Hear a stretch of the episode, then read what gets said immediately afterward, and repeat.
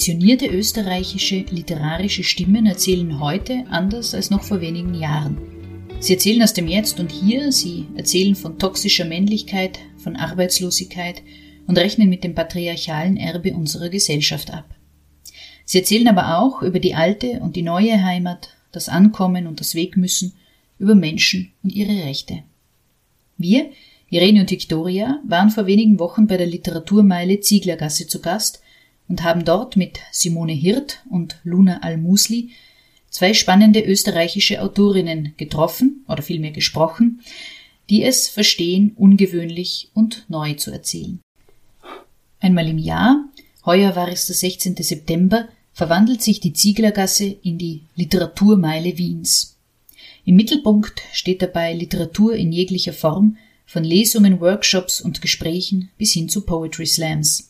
Abgerundet wird das Ganze mit lässigen Musikdarbietungen sowie einem bunten Kinderprogramm. Dass es sich um die Aufnahme eines Live-Podcasts handelt, kann man daran erkennen, dass wir einerseits von Lisa Höllerbauer anmoderiert wurden und andererseits an den leisen Hintergrundgeräuschen in der Konditorei Frömmel, deren großartige Süßspeisen wir an dieser Stelle sehr empfehlen können. Kuratiert wurde die Literaturmeile heuer übrigens von Martin Peichel und Peter Klar, und wenn ihr euch erinnert, Martin Peichel war gemeinsam mit Raoul Eisele zum Thema kreative Kollektive bereits im Podcast zu Gast. Viel Spaß mit der heutigen Folge.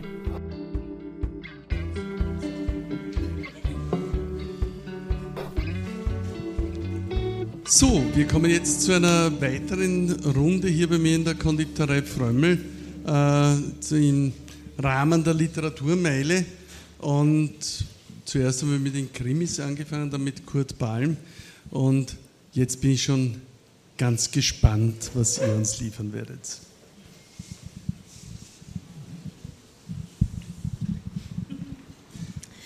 Ich freue mich sehr auf diesen nächsten Programmpunkt. Einmal im Monat sprechen Irene und Victoria über Literatur und alles, was mit Literatur zu tun hat. Sie reden mit Autorinnen und Autoren über ihr Schreiben, ihre Bücher, aber auch über die Bücher, die sie lesen, die Dinge, die sie faszinieren und inspirieren.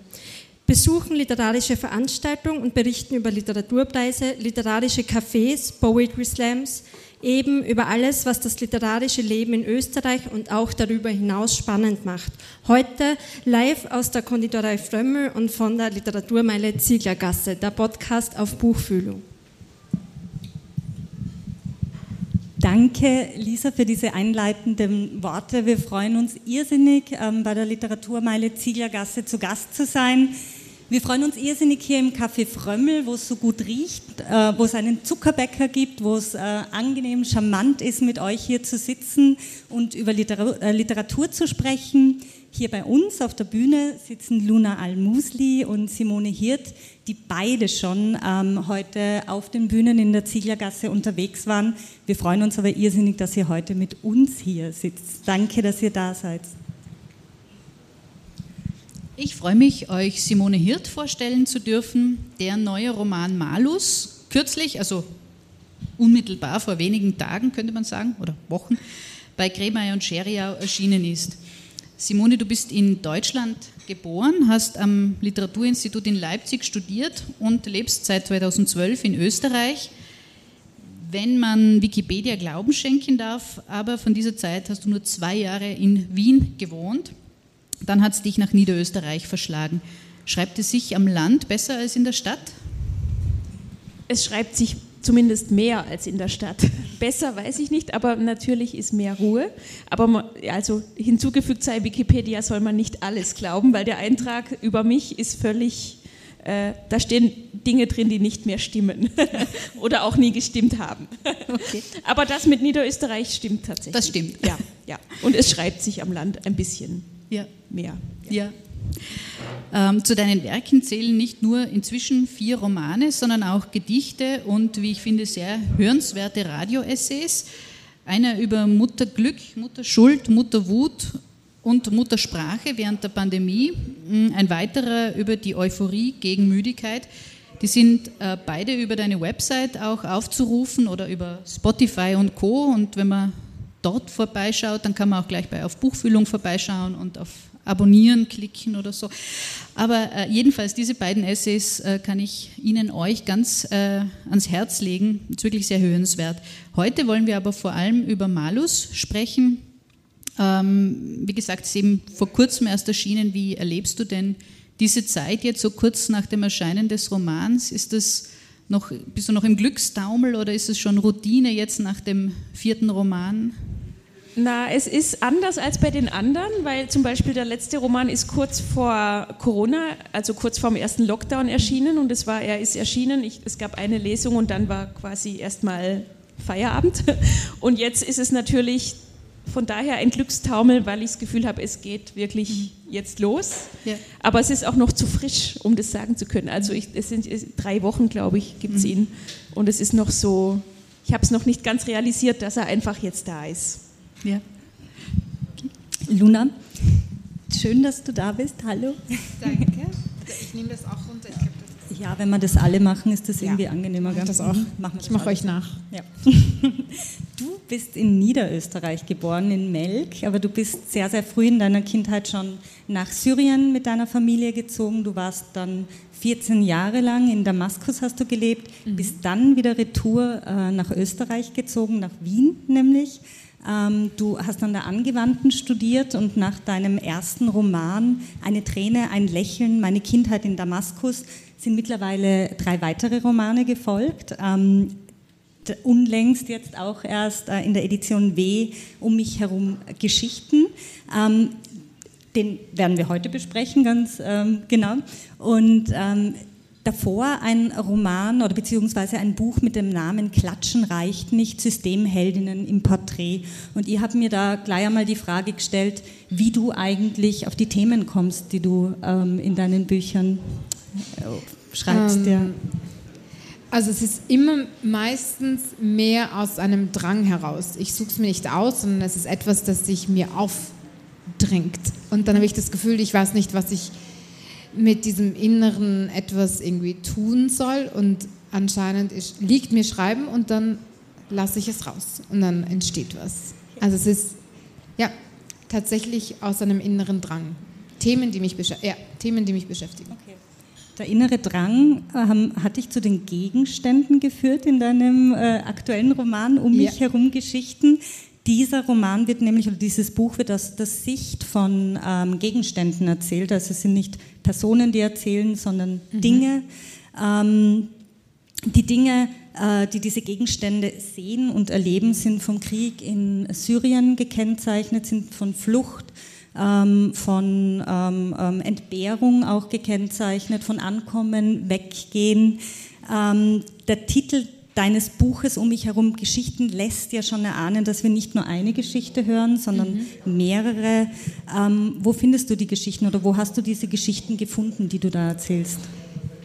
Ähm, tatsächlich durch, durch so meine Umgebung, durch Freunde, Bekannte, aber auch so durch Familie. Ich, ähm, ich bin, glaube ich, eine aufmerksamere Zuhörerin und ich merke mir extremst viel.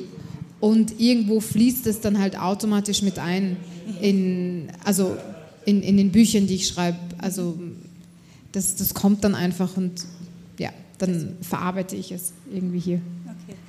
Wenn du ähm, aus der Perspektive dieser Gegenstände äh, mhm. schreibst, das sind, äh, das sind ganz banale Gegenstände an und für sich. Es ist ein Anzug, es ist eine Ud, eine arabische Laute.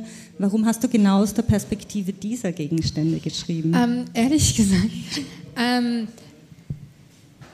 wieso ich die Perspektive, also die, die, ersten Bücher, die ich geschrieben habe, hab, sind ja alle aus der Ich-Perspektive und dann hat mein Verlag irgendwann mal gesagt, ma, es wäre doch gescheit, mal äh, da mal so die Perspektive zu ändern oder ich wusste es auch, dass es irgendwann mal an der Zeit kommt, wo ich mich von mich selbst trennen muss.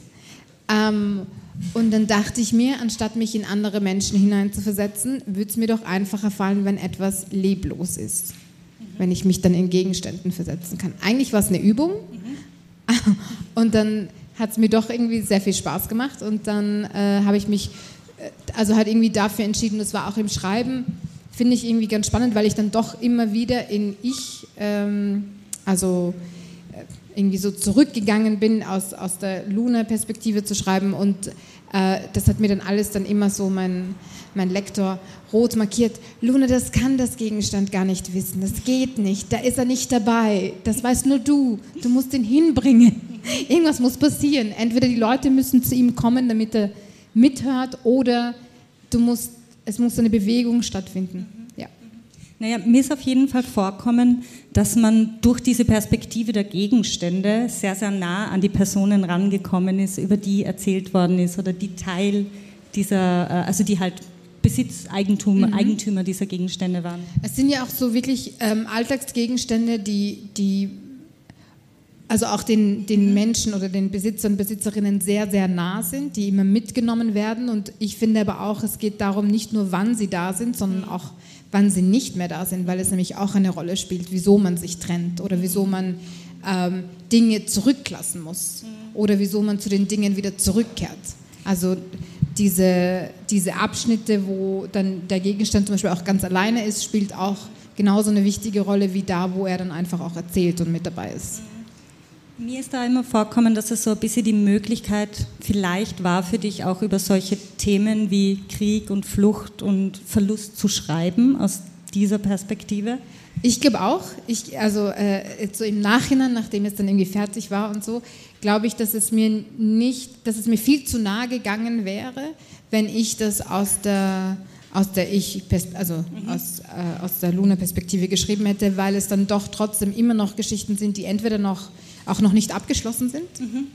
Ähm, und das ist, dann, das ist dann doch viel zu nah und diese, dieser Gegenstand oder diese Gegenstände haben mir dann doch auch die Möglichkeit gegeben, da auch so diese gewisse Distanz zu wahren, um auch auf mich selbst zu achten und aufzupassen, was ja doch sehr schwer ist.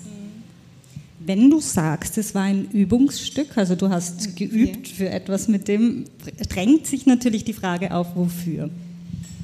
Äh, also ich habe so ganz viele Pläne ähm, und irgendwann, also nicht jetzt und auch nicht in den nächsten drei Jahren, vielleicht in den nächsten fünf, ähm, schreibe ich ein Buch. Ich weiß auch schon, welche Farbe es haben wird. Es wird gelb. Äh, ich habe mir auch sogar die Pantone-Farbe rausgeschrieben. Also so, weil ich ganz, also ich schreibe eigentlich, genau, also ich weiß ganz genau auch, welche Pantone-Farbe es haben wird. Ich weiß auch ganz genau, wie es grafisch gestaltet werden wird. Also so, ich kenne den Einband, ich habe das Papier schon, ich habe das Format. Äh, und da wird es um, um ähm, sechs Geschwister gehen, mhm. äh, die alle im gleichen Haushalt, also auch so wieder so in Damaskus und so aufgewachsen sind, aber dann, ähm, wie, warte, wie soll ich das erklären? Äh, die dann nicht alle die Möglichkeit haben zu gehen, mhm. manche eben auch dann doch bleiben und trotzdem jede, jede von ihnen einfach eine extreme Stärke mit sich trägt und mhm. sich ähm, da auch so mit politischen, gesellschaftlichen, sozialen, aber auch so religiösen Aspekten auseinandersetzt. Und ich, ich habe immer das Gefühl, so hier in Europa, ähm, man ist immer nur dann stark, wenn man geht oder wenn man dann irgendwie rebellisch ist. Und, aber manchmal ist auch Stärke im Bleiben und auch ähm, im Bleiben, indem man sich dann in, in dem dann auch einfach Räume schafft, wo man dann einfach sein kann und vielleicht auch Grenzen für andere erweitert, indem man nicht einfach alles packt und geht. Mhm, mhm. Ähm, ich weiß aus Interviews mit dir, ähm, dass du sehr einen intensiven Kontakt mit deiner Familie pflegst, deine Geschichten auch teilweise aus den Erfahrungen näherst. Aber wie nah ist deine Familie tatsächlich in diesem Schreibprozess drinnen? Oder dividierst du das ganz gerne auseinander und sagst da, nein, die lesen das jetzt nicht? Oder ähm, was passiert da? Also im Schreibprozess sind sie gar nicht mhm. nah. Aber ich glaube, es ist dann auch niemand nah. Also weil man, also oder na stimmt nicht. Äh, ein paar Personen, die ich mir aussuche, wo ich irgendwie das Gefühl habe, ich muss Textteile testen ähm, so Freunde und Freundinnen von mir, wo ich weiß, okay, jetzt, hey, äh, bereite dich vor, ich schicke dir jetzt heute zehn Seiten, ich hätte gern Feedback, wie findest du es? Wo ich dann irgendwie weiß, dass sie auch meinen, meinen gesamten Schreibprozess über die letzten Jahre begleitet haben und mir dann auch einfach ganz offen und ehrlich sagen können, okay, das ist jetzt ein Scheiß mhm. oder das funktioniert jetzt ziemlich gut. Und auch, wo sie dann halt Kritik geben, was fehlt, was von, also so von ihrer Perspektive als Leser oder Leserin. Ähm, mit der Familie ist es anders. Sie wissen zwar schon, dass ich dann im Schreibprozess bin, aber ähm, Ich meine, es kommt immer darauf an. Ich glaube, bei, bei dem Buch Klatschen reicht nicht, waren sie, habe ich sie dann irgendwie schon auch mehr integriert oder es auch mehr geteilt. Und bei den anderen, dadurch, dass es ähm, um Erinnerung gegangen ist und Erinnerungen sehr subjektiv sind und ich wollte, dass es auf keinen Fall dann auch mit ihren Erinnerungen vermischt wird, habe ich das dann immer eher nur für mich behalten und erst geteilt, wenn es dann fertig war. Was haben Sie zur Entscheidung gesagt, aus der Sicht von Gegenständen zu schreiben? Äh, was haben Sie gesagt? Nicht viel. nicht viel. War okay. Also nicht so, war okay, also okay, ja. Also war schon, schon auch irgendwie spannend, weil Sie dann natürlich hier und da auch Personen erkannt, wiedererkannt haben, die Sie halt auch kennen, ohne jetzt, also es kommen ja auch keine Namen vor, es kommen dann mhm. irgendwie mhm. und dann da dann doch auch so, ah, war das das, war das die? Mhm. Also es ist irgendwie auch, auch lustig, dann da halt so gemeinsam auf so wie, nur, wie so eine kleine Schnitzeljagd zu gehen. Ich bin mir ja sofort beobachtet vorgekommen von den Gegenständen um mich herum, als ich dein Buch gelesen habe und habe mir überlegt, was so die Dinge um mich herum über mich sagen würden und ich habe mir gedacht, ich stelle jetzt diese Frage einfach dir. Was würde dein Schlüssel über dich erzählen? Was würde mein Schlüssel über mich erzählen? Puh. Äh Boah, schwierige Frage. Ähm, einerseits, dass er oft irgendwo hinfährt. Ich glaube, er kriegt auch extremst viel mit. Ich vergesse ihn auch gerne. Mhm. Ähm, aber ich glaube, aber er ist auch eigentlich an einem Platz äh, platziert, wo er eigentlich auch in die gesamte Wohnung reinschauen kann. Das heißt, er weiß ganz genau, wer wann, wo, wie hin mhm. geht, welche Themen besprochen werden, mhm. welche emotionalen Lagen, äh, die ich irgendwie jetzt gerade durchmache. Das kriegt er irgendwie alles mit. Und aber auch, wo er dann umgesteckt wird, wenn ich dann zum Beispiel nicht zu Hause bin, dieses in, in die Hand von jemand anderen, mhm. also einfach dieses Überreichten ist ja dann irgendwie auch Teil davon. Es ist ja ein bisschen eine gemeine Frage, weil ich, mhm. ich kenne eine Geschichte von dir und zwar die Geschichte, dass du in Syrien eigentlich nie einen Schlüssel bei dir hattest und dass diese Tatsache in Wien plötzlich dass gekommen das, ist, ja. ja. Voll. Also dass du in Wien dann plötzlich nicht mehr vor offenen Türen gestanden ja. bist. Ähm, das hat mir dann zu der Frage geführt, wie du eigentlich, du warst 2010 das letzte Mal in Syrien mhm. ähm, im Urlaub, ja. wie du diese ganze Willkommensbewegung ähm, 2015 mhm. mitgenommen hast und wie das dein Schreiben beeinflusst hat auch. Wie das war 2015? Äh, zum Teil war es irgendwie ganz schön, irgendwie zu sehen, okay, diese andere Gesellschaft, in der ich lebe, heißt auch den anderen Teil von mir auch willkommen, mit dem Wissen, dass es eigentlich nur Fake ist. Also es ist, ist einfach so. Mhm. Ja, ich, glaube, ich, ich glaube, man hat es aus, aus äh, politischen Gründen dann einfach so gemacht, man hat es dann auch genutzt. Politisch macht man es jetzt mhm. heute immer noch so mhm. irgendwie, wann immer es ein Problem gibt, ähm, wie soll ich sagen, äh, gibt man den Flüchtlingen oder den geflüchteten Menschen oder den Menschen mit Migrationshintergrund dann einfach die Schuld, weil es einfach viel einfacher ist. Man hat Sündenböcke gebraucht und man hat sie sich dann irgendwie geholt, weil man irgendwie mhm. ja eh auch nicht äh, darüber hinwegkommt. So. Ähm, und das tut, das tut dann halt irgendwie schon, das tut dann halt schon weh. Mhm. Und ich musste auch lernen, mich auch davon irgendwie zu distanzieren. Mhm. Aber es erzeugt auch sehr viel Wut gegenüber Österreich. Ja, es erzeugt, also ich glaube, ich glaube schon, dass so mein Wut oder nicht Wut, sondern Wut und Enttäuschung. Mhm. Es ist eine Kombination von Wut, Enttäuschung und aber auch Aufgeben. So vielleicht Vielleicht ist es, vielleicht schafft es so Europa, also es ist ja nicht nur Österreich, vielleicht schafft es einfach Europa gar nicht. Mhm. Ja? Vielleicht sind all diese Werte, die sie auch den ganzen Menschen die ganze Zeit so vorgaukeln, von wegen, ah, man ist ja irgendwie so frei, man ist ja so fair, man ist ja so tolerant, man ist ja so willkommen mhm. und diese ganze Willkommenskultur, das ist ja, das ist ja nicht echt. Mhm. mhm. Also es ist schon so, mh, hm, unter anderem auch ein Thema, das du in deinen äh, Romanen bzw. in deinen Büchern auch, mit dem du dich auseinandersetzt und das Teil ja. Ja. deiner Geschichten ist. Ja, und ich glaube, das, wo man, also jetzt so für mich als jemand, der jetzt auch, ähm, also ich bin Österreicherin, ich äh, zahle brav meine Steuern und leiste alles dazu bei, und, also so quasi um Teil auch dieser Gesellschaft zu sein, wo ich mir denke, boah, äh, liebes Österreich, irgendwie hast du irgendwo verkackt, weil es nutzt das Potenzial nicht, das dieses Land hat. Mhm. Und zwar gar nicht, auf keiner auf keine Art und Weise. Man fokussiert sich immer auf den, also man vergleicht sich auch immer mit Ländern oder mit Themen, wo Österreich irgendwie besser ist mhm. und versucht sich nicht darauf zu, äh, darauf zu konzentrieren, wo man besser werden könnte, weil man das Geld hat, weil man das Potenzial hat, weil hier das Wissen da ist und und ähm, die Leute auch gut ausgebildet sind, aber man scheut sich davor, irgendwie Veränderungen mal auszuprobieren. Und man kann ja ausprobieren und scheitern, was ja vollkommen okay ist, aber zumindest weiß man, man hat es mal versucht. Man hat es mal anders versucht als wie bisher, anstatt irgendwie auch darauf zu beharren, dass es so bleibt wie jetzt, weil man Angst davor hat, dass es anders wird. Und ich finde, das ist extremst schwach. Eigentlich ist es ein, eigentlich ist es, wie sagt man, ein Armutszeugnis. Simone neben dir nickt schon ganz intensiv. Ich glaube, was euch eure Werke verbindet, ist auf jeden Fall diese politische Aussagekraft, diese politische Dimension, die ihr beide habt. Meine abschließende Frage an dich, bevor ich an Irene und Simone übergebe. Wie wichtig ist es dir, dass deine Bücher eine politische Schlagkraft haben, dass sie was über die Krisen, aber auch über die Möglichkeiten in unserer Gesellschaft erzählen? Ich glaube, ähm, man kann das Politische aus so, aus so oder Gesellschaft, auch so gesellschaftspolitische aus so, ich nenne das jetzt, es sind ja beides Kunstwerke. Bücher sind irgendwie, und sie, und sie kommen ja aus der Gesellschaft und aus dem, aus dem, was jetzt irgendwie um uns herum geschieht, ähm, raus. Ja? Es ist immer davon irgendwie inspiriert. Das kann man sich irgendwie nicht wegdenken. Und ich glaube, ähm, und sie zeigen ja auch einen gewissen Zustand jetzt. Mhm. Ja, das kann sich ja dann irgendwie in, in einigen Jahren oder in Jahrzehnten irgendwie auch verändern.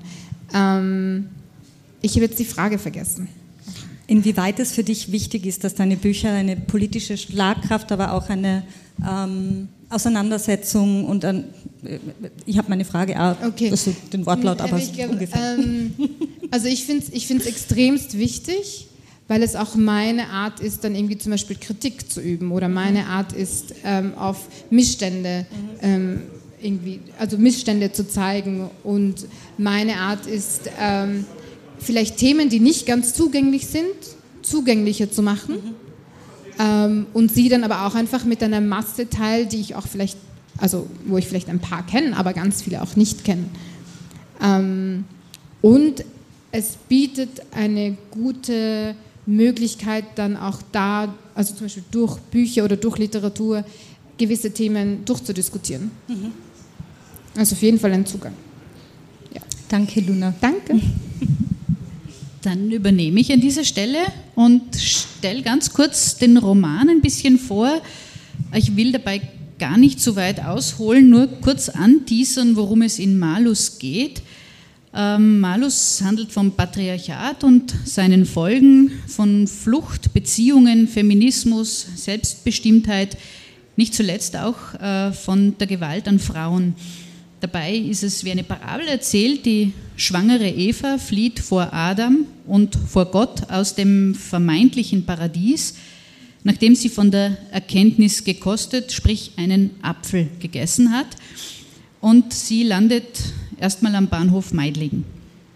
Aus dem Neuen Testament auszusteigen ist aber, um es in den Worten ihrer Freundin Magdalena, auch sie ist aus dem, nenne ich das im Paradies, aber aus der Bibel äh, geflohen, sozusagen äh, aus dem Neuen Testament auszusteigen, sagt sie, das weiß sie als Betroffene, ist aber gar kein Pappenstiel, auch wenn Gott so unvorsichtig war, ihr, also Eva, ein eigenes Hirn einzusetzen.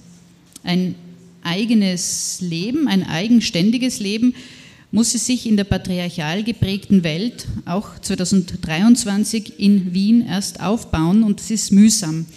Denn die Gegenwart oder sagen wir, die, der Einflussbereich von Adam und Gott, der reicht noch bis in unsere Gegenwart, bis hierher. Und äh, die Überzeugung, dass Eva aus Adams Rippe gemacht ist, auch und alles weitere, das aus dieser Überzeugung heraus folgt. Motivisch ziehen sich vor allem die Schlange und eben die besagten Äpfel äh, durch das Buch. Ähm, die wahren Äpfel, scheint es aber, sind Bücher. Äh, der Roman ist gespickt mit Lektüreempfehlungen, ähm, die auch am Ende des Buches zusammengefasst sind. Ich sage das jetzt so als kleinen Service-Hinweis an Sie, euch und alle HörerInnen, die vielleicht dazu tendieren, so wie ich das gemacht habe, während der Lektüre das alles aufzuschreiben. Und am Schluss habe ich dann gesehen, ah, da wäre das ja eh die Arbeit hat sich schon wer gemacht. Äh, also es sind sehr, sehr viele Lektüren. Es sind Evas Lektüren der Bücher, die sie äh, sich ausleiht und liest. Ähm, aber es ist auch so etwas wie der feministische Kanon der Autorin, oder?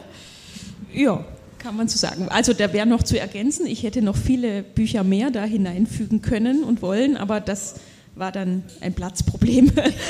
aber es ist so der zusammengefasste Kanon, ja, ja. feministisch geprägt.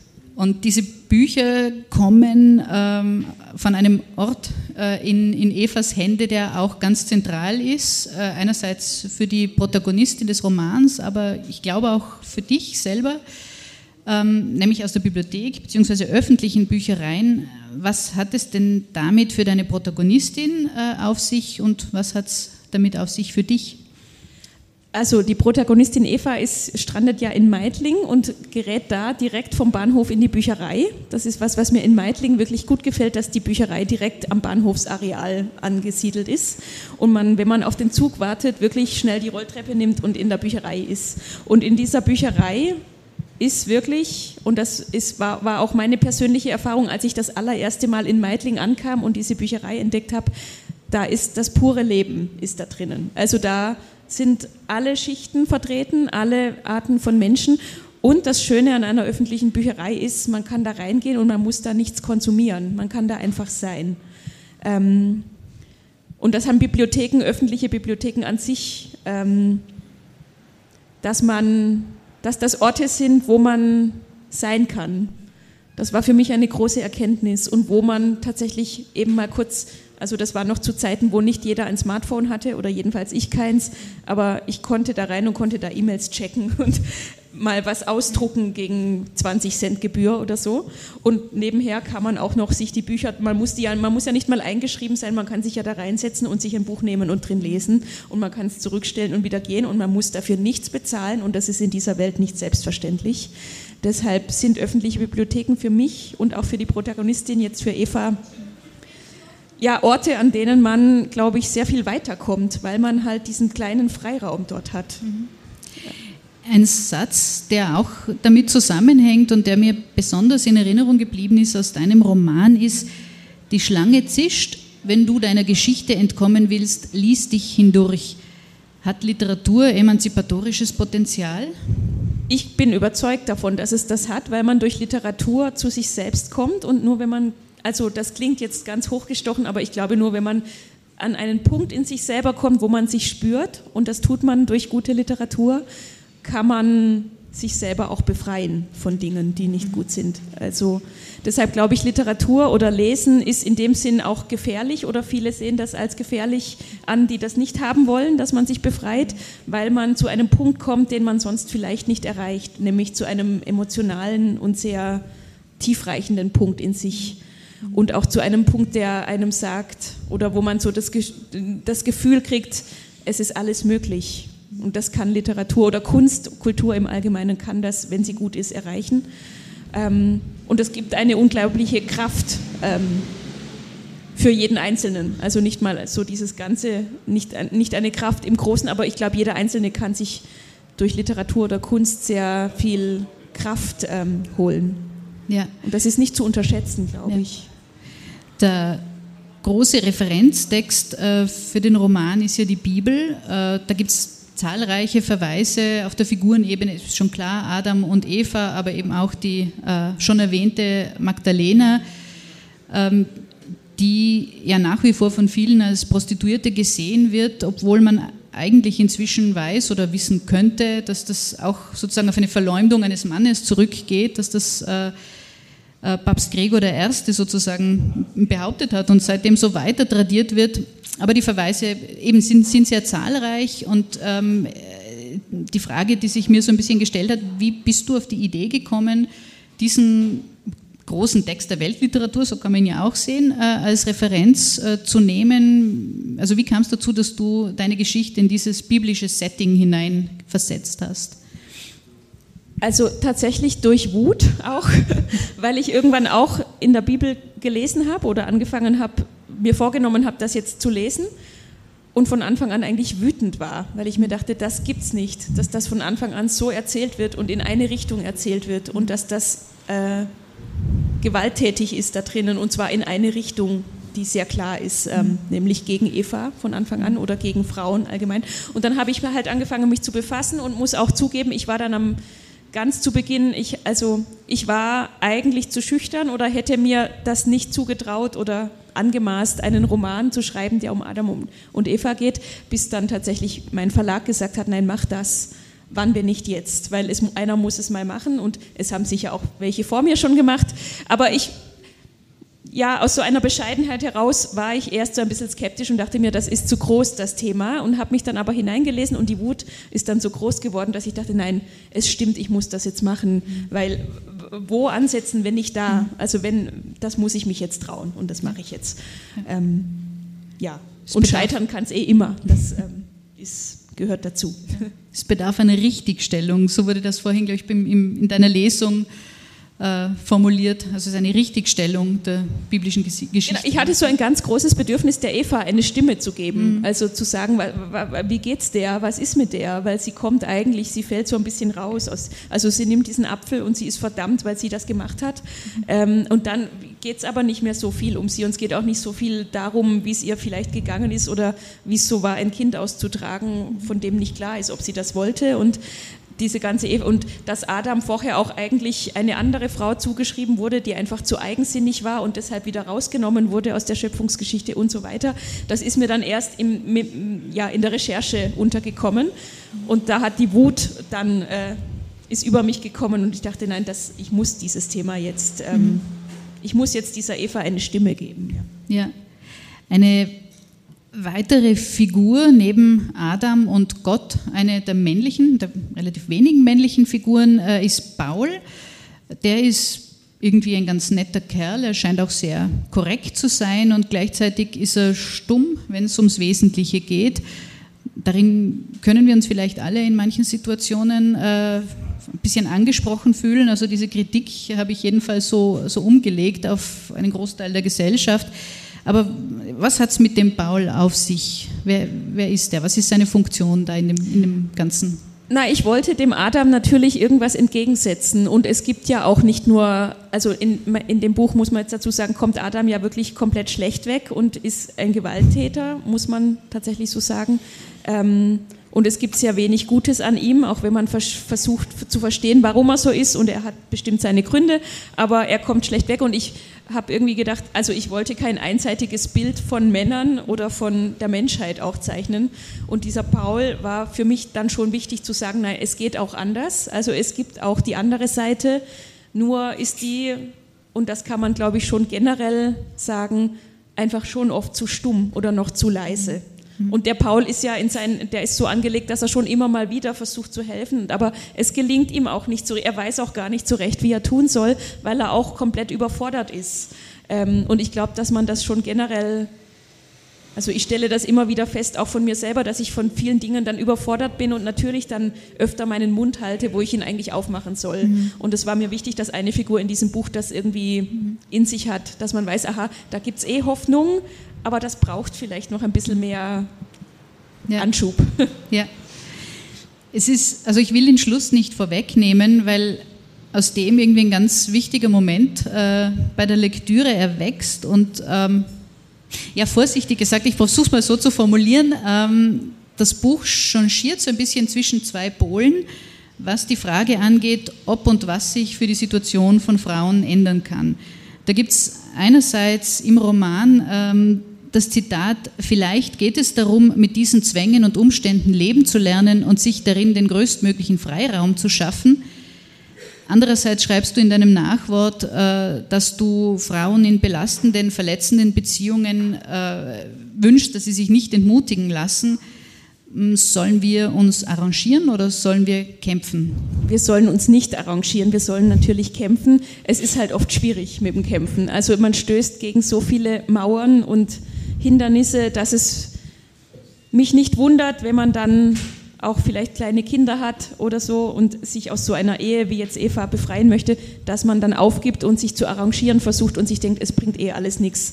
Ich versuche jetzt den kleinstmöglichen Freiraum für mich zu behalten. Aber das ist nicht der Weg. Also ich, das, ähm, Ich hoffe nicht, dass das Buch entmutigend ist, deshalb gibt es auch das Nachwort, wo eben drin steht, es ist möglich, das zu machen und es ist auch gut.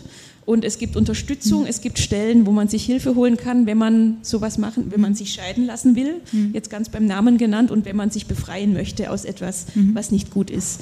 Und das ist möglich, auch wenn das noch mit vielen Hindernissen verbunden ist. Und ich hoffe aber irgendwie auch, dass ich diese Hindernisse vielleicht irgendwie gut beschrieben habe, sodass man irgendwie bewusster damit umgehen kann und sehen kann, wo sie, wo sie liegen und wo noch einfach Handlungsbedarf ist, mhm. auch von, von der politischen Seite her, also wo man jetzt allein wie die, wie die Familiengerichte, ähm, wie Urteile gesprochen werden, wie Scheidungsprozesse ablaufen, dass man das, dass ich versucht habe äh, oder dass es mir halbwegs gelungen ist, in dem Buch das darzustellen, wie das mitunter läuft mhm. und dass das eher dazu anregt zu sagen, aha, da, das kann man ändern und dann wird es vielleicht einfacher, mhm. wenn es nötig ist. Also, ja. ja. also kämpfen auf jeden ja. Fall.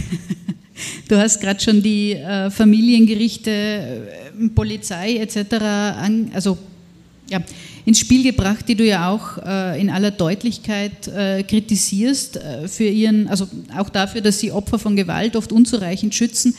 Äh, ich nehme an, du hast dazu recherchiert, hast dich damit auseinandergesetzt. Wie, wie war das für dich? also ich, ich stelle mir das auch sehr belastend vor. Wie war generell dieser Schreibprozess zu diesem Roman? Der war sehr belastend und ich glaube, es ist auch der Roman von mir, der mich am meisten reingerissen hat in der Recherche auch. Ähm, und da muss man jetzt, da muss ich mich jetzt anschließen, wenn es jetzt vorher so um Österreich ging. Es ist so schade. Österreich ist Vorreiter an Femizidzahlen. Mhm. Ähm, während ich den Roman geschrieben habe, habe ich fast wöchentlich Schlagzeilen dann wahrgenommen und die habe ich dann erst wahrgenommen, leider, das hätte ich früher wahrnehmen müssen, von versuchten Femiziden oder tatsächlichen Femiziden. Und ich habe angefangen, mich damit zu befassen, wie es dazu kam, wie die Täter vor Gericht auch argumentieren, warum sie das gemacht haben.